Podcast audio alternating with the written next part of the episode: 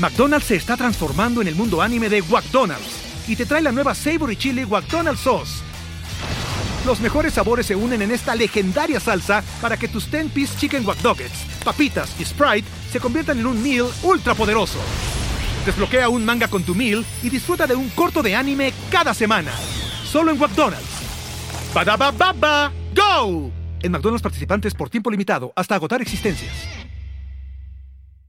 Ever wonder what happened to those guys who could have been pro, but you know, life got in the way? Maybe it was a pulled ACL, la rodilla, or just one too many beers? We've been there, and we're bringing you the funniest take on sports commentary you've ever heard. Welcome to Could Have Been Pro, a podcast where we talk about soccer, football, basketball, and many other sports. Proudly brought to you by Sonoro. Find us wherever you listen to podcasts. Just search for Could Have Been Pro, hit that subscribe button, and let's dive into the hilarious side of sports together.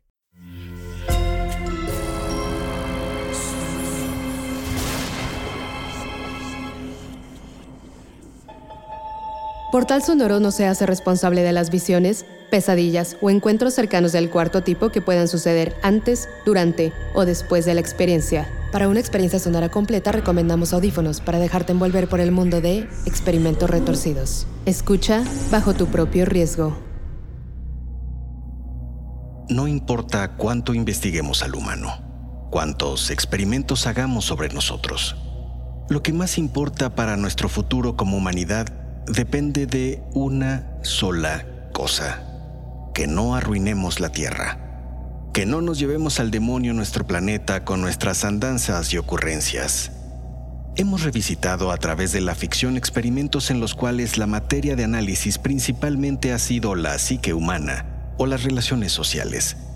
El experimento de hoy deja al hombre parcialmente a un lado, porque el centro de este experimento es la Tierra y su posible subsistencia en un futuro que parece ya demasiado cercano.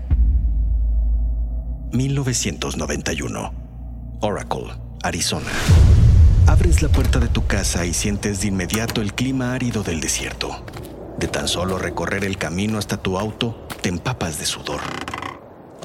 Te refrescas de inmediato con el aire acondicionado.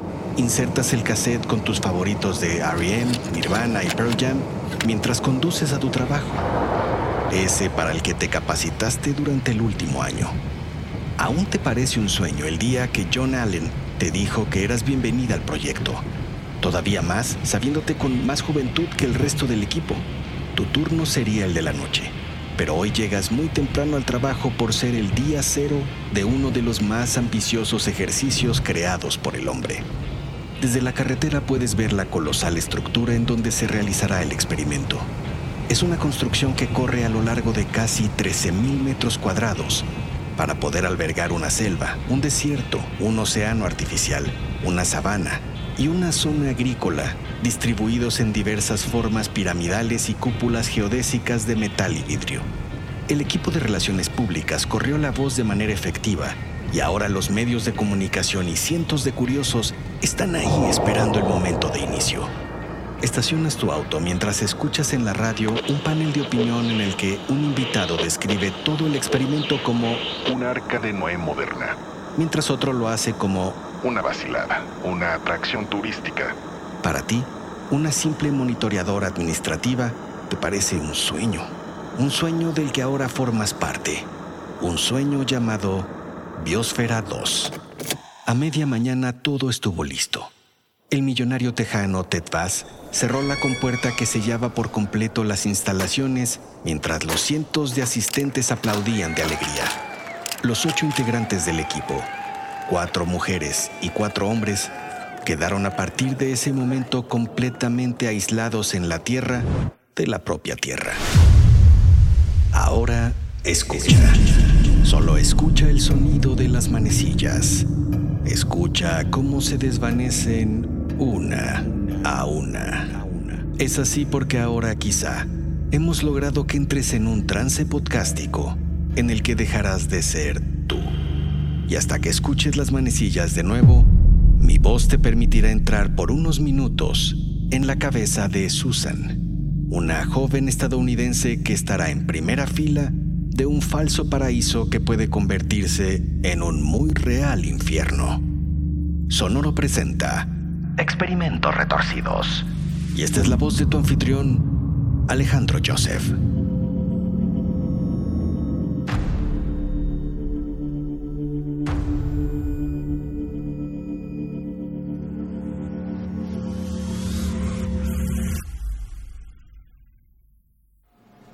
El proyecto te parece fascinante. Imagina sus resultados cada vez que entras y miras esa maqueta a escala de toda la instalación al centro de tu oficina. Si bien armar toda la estructura fue complejo y demandante para arquitectos e ingenieros, la misión en sí parecía simple. Durante dos años, esos ocho humanos intentarían sobrevivir en un ambiente autogestivo, pero nada más lejano de la realidad. El equipo entendía la osada misión que representaba el mantener en equilibrio un sistema artificial, donde el oxígeno sería recuperado de las muchas especies de árboles que se incorporaron al proyecto. La comida procedería de los cultivos que los propios habitantes harían crecer, y los desechos animales y vegetales serían reaprovechados como fertilizantes, entre muchas otras variables en juego. Es un mundo a escala para poder probar si el hombre tendría oportunidad de vivir fuera de la Tierra llevándose la tierra consigo, y así procurarse quizá un último refugio. Tu oficina es individual y pequeña. Tu labor es la recopilación de información en el turno de la noche.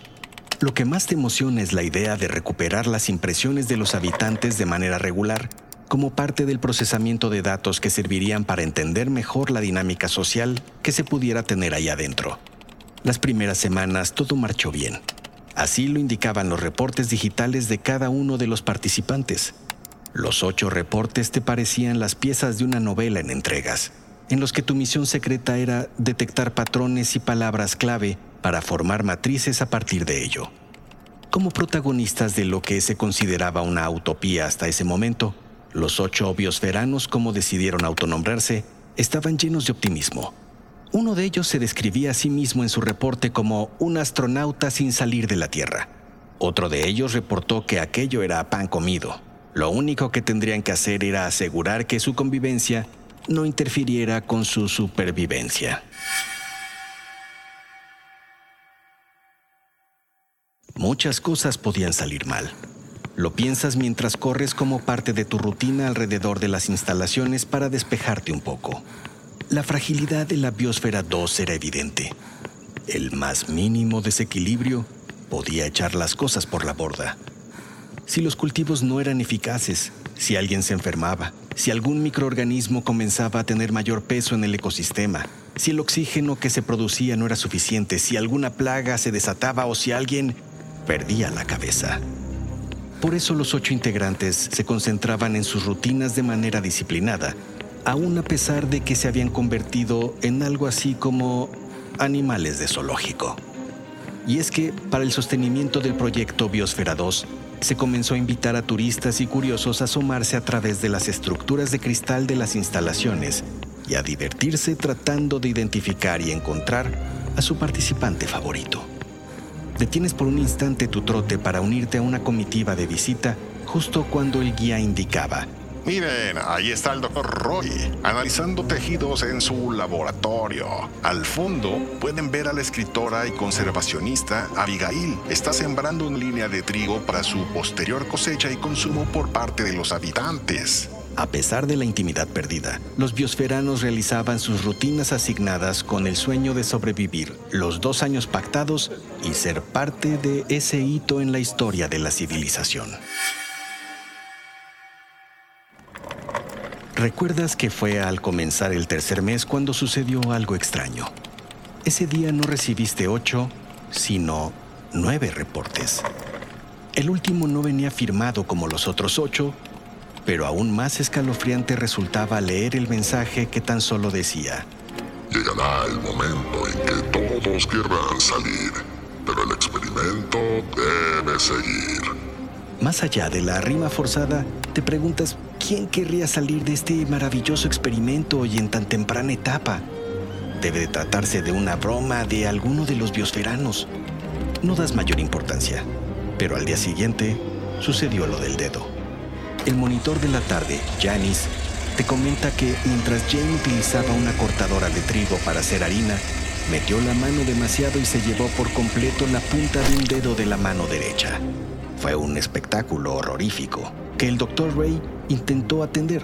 Sin embargo, no contaba con los instrumentos suficientes para dar un tratamiento adecuado. Te dice también que la junta directiva de Biosfera 2 decidió algo fuera de lo común. Sacar a Jane de las instalaciones para ser atendida de urgencia y luego volverla a ingresar, algo que rompía por completo las reglas del propio experimento. Dos noches después, recibes una segunda nota que te hace ver que quizá este noveno reporte no estaba bromeando. ¿Crees un insólito accidente que se descomponga una máquina perfecta de repente, la cortada se requiere para el caos. Es evidente. Lo que puedes dilucidar en esas líneas es que quizá alguno de los ocho integrantes estaba conspirando contra los demás. Era la única opción posible. A menos que... No, no podía haber un noveno biosferano del que nadie supiera, te dices a ti misma. ¿O sí? Archivas el reporte e intentas nuevamente no darle mayor importancia. A los pocos días comenzaste a entender a lo que se refería el mensaje. Con el incidente del dedo hubo que reasignar funciones para cumplir con la parte que hacía Jane, ya que le era imposible hacerlas por el esfuerzo demandado y por el periodo de recuperación exigido. Notas el cansancio de los biosferanos, las caras largas, los malos modos. Desafortunadamente, ninguno de los participantes podía verlo. Lo que se buscó eran especialistas en ecología, sustentabilidad, investigación, biogeoquímica, pero no se pensó en integrar a alguien que estudiara la única variable que podía arriesgarlo todo, alguien que estudiara la psique humana. A pesar de verlo de manera tan clara, sabías que debían continuar y por eso preferías no revelar los contenidos del reporte 9, no alertar los demás sobre todo si no había nada que confirmara que los mensajes no eran sino una broma rimada con muy mal gusto. Con el paso de las semanas, se hicieron dos bandos dentro de los participantes y las confrontaciones se volvían más comunes. A pesar de ello, algunos continuaban centrándose lo mejor que podían en las tareas asignadas. Cuidar, cultivar, analizar, reportar, sobrevivir.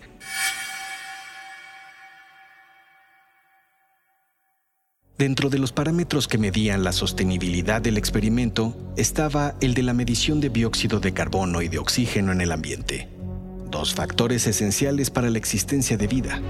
El biosferano Mark, junto con un equipo externo al complejo Biosfera 2, se encargaban de analizar todos los gases dentro de esa especie de nave espacial aparcada en Arizona.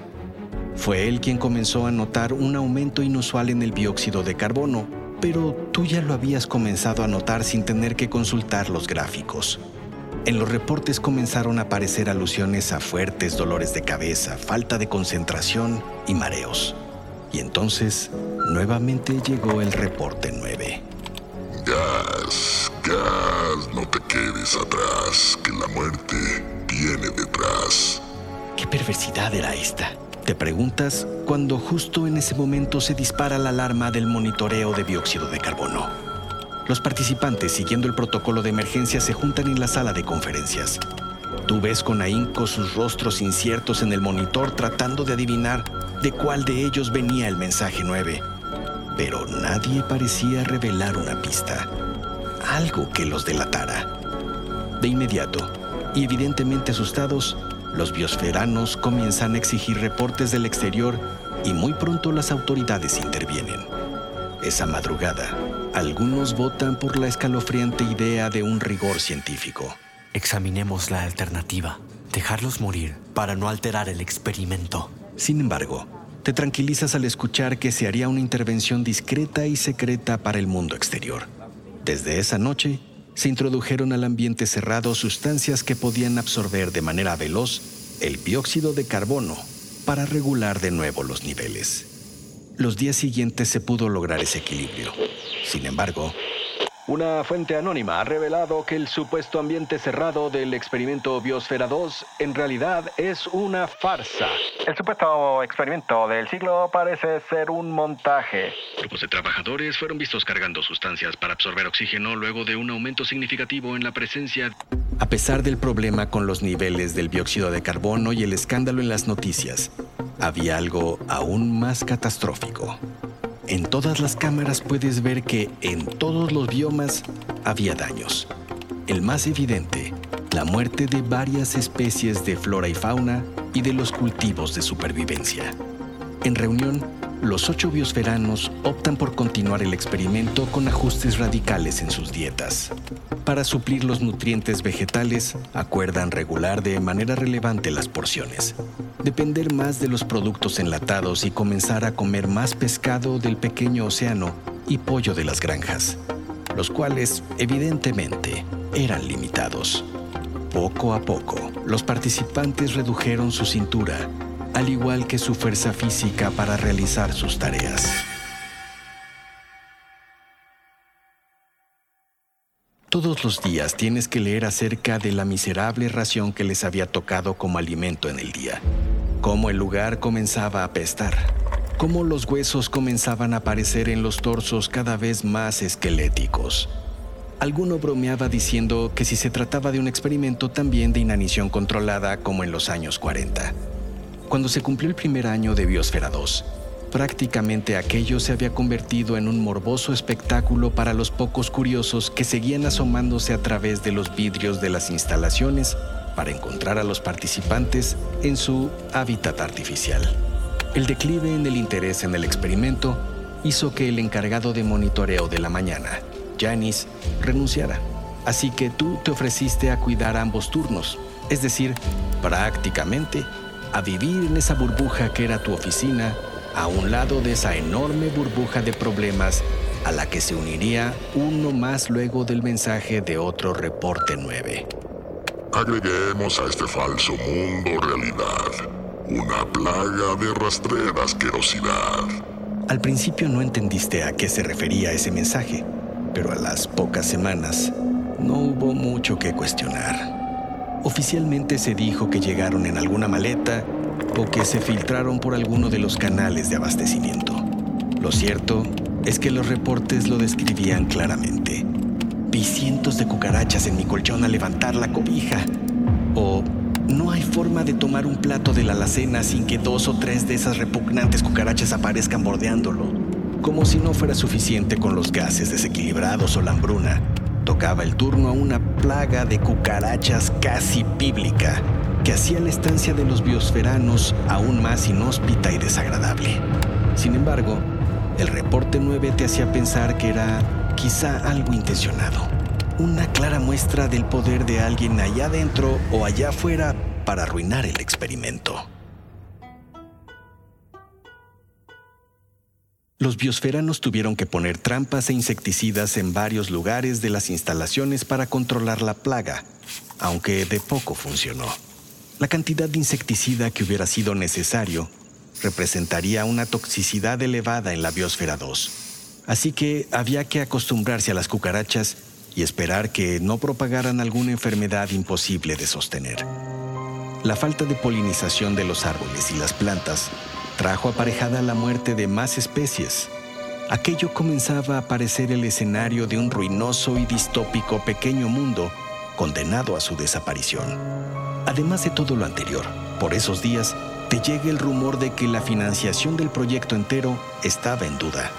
Biosfera 2 operaba con pérdidas y con una muy desacreditada reputación. Sería difícil completar lo que restaba del segundo año de operación los biosferanos operaban prácticamente sin comunicación entre ellos y con muy poca hacia el exterior. Se habían convertido en algo así como ratas humanas sobre las que se experimentaba y que habían perdido todo sentido de colaboración. Una especie de indefensión aprendida sobre la que el resultado podía ser la muerte paulatina. Eso no te prepara para que, mientras miras por la ventana de tu oficina, desde donde puedes ver parte del interior del complejo, no te sobresalte el ruidoso golpe de una mano estrellarse en el vidrio. Era Tabor, un científico involucrado en el diseño y la construcción de Biosfera 2 que parecía ahogarse frente a tus ojos. Hace sonar la alarma general y unos focos color rojo comienzan a iluminar toda la instalación.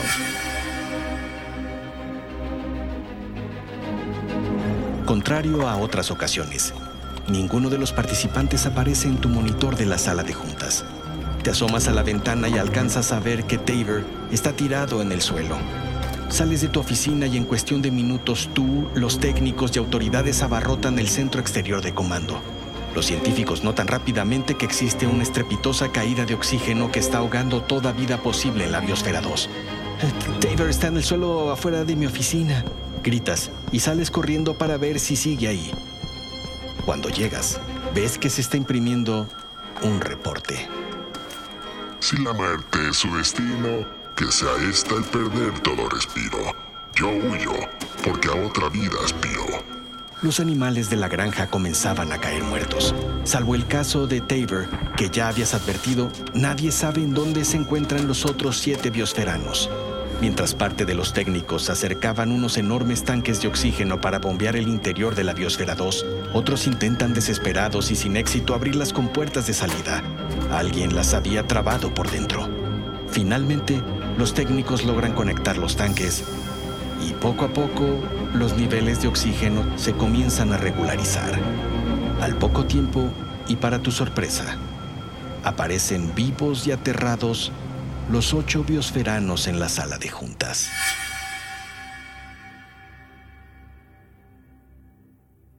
Los dos meses que siguieron luego de esa espantosa noche transcurrieron sin mayor noticia. Lo que es más, los biosferanos que habían compartido esa experiencia de inminente muerte comenzaron a comunicarse más entre ellos, llegando a cooperar de nuevo para asegurar su supervivencia en el poco tiempo que restaba del experimento. Hoy es el día en que todos salen de la Biosfera 2. Y como en un inicio, la gente y los medios se han reunido afuera de las instalaciones para atestiguar el histórico momento. Ahora, el millonario tejano Ted Bass abre la compuerta de ese falso paraíso que se tornó en un real infierno para los participantes. Hay discursos de agradecimiento, exhortos a continuar, exposiciones de aprendizaje, pero nada más. Los contratos no permitían más.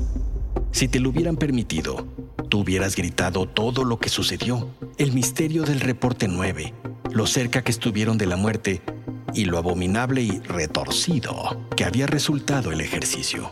Ese día decides terminarlo con un trote alrededor de las instalaciones para liberar tu enojo. En tu recorrido, un pequeño panel en la parte trasera del conjunto llama tu atención. Subes con esfuerzo la estructura y te das cuenta de que el panel está suelto y de que es de suficiente tamaño para que alguien pudiera entrar y salir por ahí.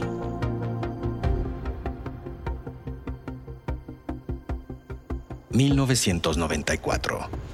Meses después de concluido el primer ejercicio de Biosfera 2... ...el proyecto ha pasado al control del ambicioso millonario Steve Bannon... Si en un principio el halo alrededor de todo el experimento era el de hacer realidad una utopía surgida de una comuna en los años 70, liderada por el excéntrico John Allen, ahora, con Bannon, el halo era el de la apropiación de nuevas tecnologías y el posible beneficio económico que pudiera derivarse de Biosfera 2. Un nuevo equipo de científicos ya lleva instalado en el interior dos meses. Te preparas para salir de casa te das cuenta de que aún te empapa de sudor el clima de Arizona tan solo en el camino hasta llegar a tu auto. Pones el aire acondicionado y tu cassette en el cual se reproduce esa pieza que tanto te gusta de Beck y que traes pegada en la cabeza. Pero en esta ocasión no te diriges a tu trabajo. De hecho, renunciaste a él hace tiempo. Te diriges a un lugar donde te encontrarás con Abigail y Mark dos miembros del grupo original del equipo de biosferanos. Lo citaste porque un par de días antes llegó un mensaje a tu ordenador. En su asunto se leía Reporte 9. Y al leer el mensaje, decidiste que era momento de citar a Abigail y Mark, los únicos que aún vivían cerca de tu casa. Cuando los ves, no dilatas mucho en revelarles por primera vez todo lo relacionado con el reporte 9. Sus caras de furia e incredulidad se mezclaban.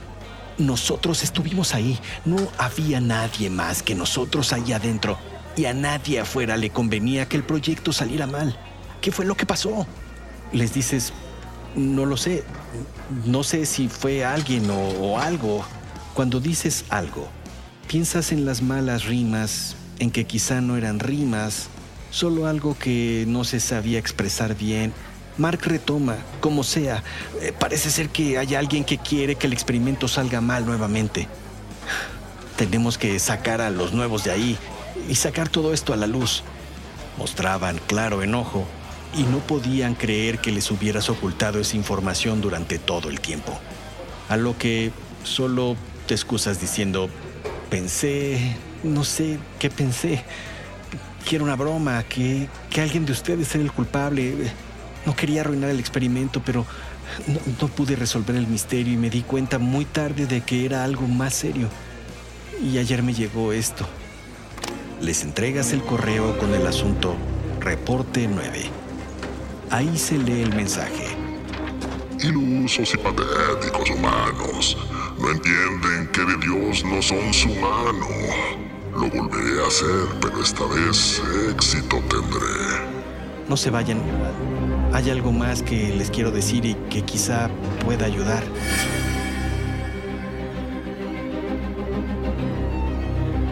Días después, El segundo ejercicio de Biosfera 2 tuvo que ser abruptamente detenido. Dos integrantes del equipo original se infiltraron en las instalaciones y lograron abrir una compuerta que no aparecía en los planos estructurales originales. Como consecuencia entró oxígeno del exterior rompiendo la atmósfera artificialmente creada del interior y tirando abajo los intentos de Steve Bannon, quien estaba reportando ya pérdidas con todo esto. despierta. Es hora de que vuelvas a ser tú. De que regreses lentamente. Escuchas las manecillas de nuevo una a una, mientras te haces consciente de que creaste un mundo artificial en tu cabeza al estar escuchando un podcast llamado Experimentos Retorcidos y de que afortunadamente no hay una plaga de cucarachas cerca de ti. El experimento Biosfera 2 tuvo lugar entre 1991 y 1994.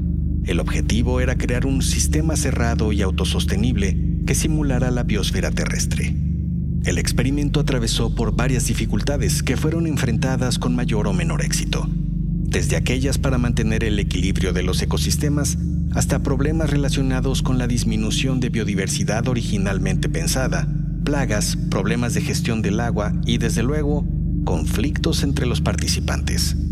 Si bien para muchos fue un rotundo fracaso y un simple espectáculo, hay valiosas lecciones que se pueden desprender de su ejecución, como la interdependencia y fragilidad de los sistemas que hacen posible la vida o la necesidad de cuidar los ciclos biogeoquímicos para tener sustentabilidad en nuestra Tierra a corto, mediano y largo plazo. Desafortunadamente, gran parte del material parece estar perdido en algún lugar del que nadie sabe. Pueden ser miles de documentos y reportes reveladores de los que probablemente nunca sabremos, a pesar de la valiosa información que quizá contienen. A pesar de ello, hay suficiente información para el avance de la comprensión de los sistemas ecológicos en ambientes cerrados, de los cuales quizá el hombre tenga que depender en un futuro no muy lejano. Los personajes y situaciones presentados en este episodio, aunque inspirados en el experimento Biosfera 2, son ficticios. Si te interesa saber más del tema, te dejamos la liga a varios artículos al respecto y te recomendamos ver el documental Spaceship Earth de Mark Nelson, que está disponible en plataformas digitales como Netflix. En este podcast se simuló el mundo del mundo que se reprodujo del mundo en el que vivimos, algo que dejamos a tu reflexión.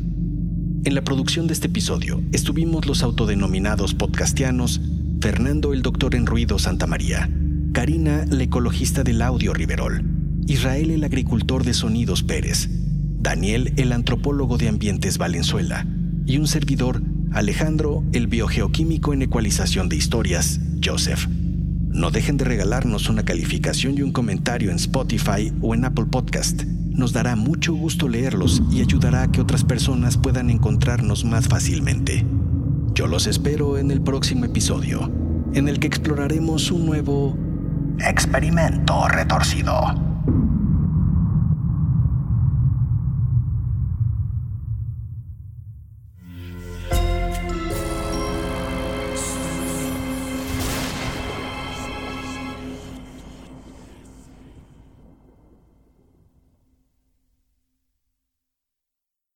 Worked hard for what you have your money, your assets, your 401k, and home. Isn't it all worth protecting? Nearly one in four consumers have been a victim of identity theft. Lifelock Ultimate Plus helps protect your finances with up to $3 million in reimbursement. Lifelock alerts you to identity threats you might miss. And if your identity is stolen, your dedicated US based restoration specialist will work to fix it. Let Lifelock help protect what you've worked so hard for. Save 25% off your first year on Lifelock Ultimate Plus at lifelock.com slash aware. Terms apply. With the Lucky Land slots, you can get lucky just about anywhere. This is your captain speaking. Uh, we've got clear runway and the weather's fine, but we're just going to circle up here a while and uh, get lucky. No, no, nothing like that. It's just these cash prizes add up quick. So I suggest you sit back, keep your tray table upright, and start getting lucky.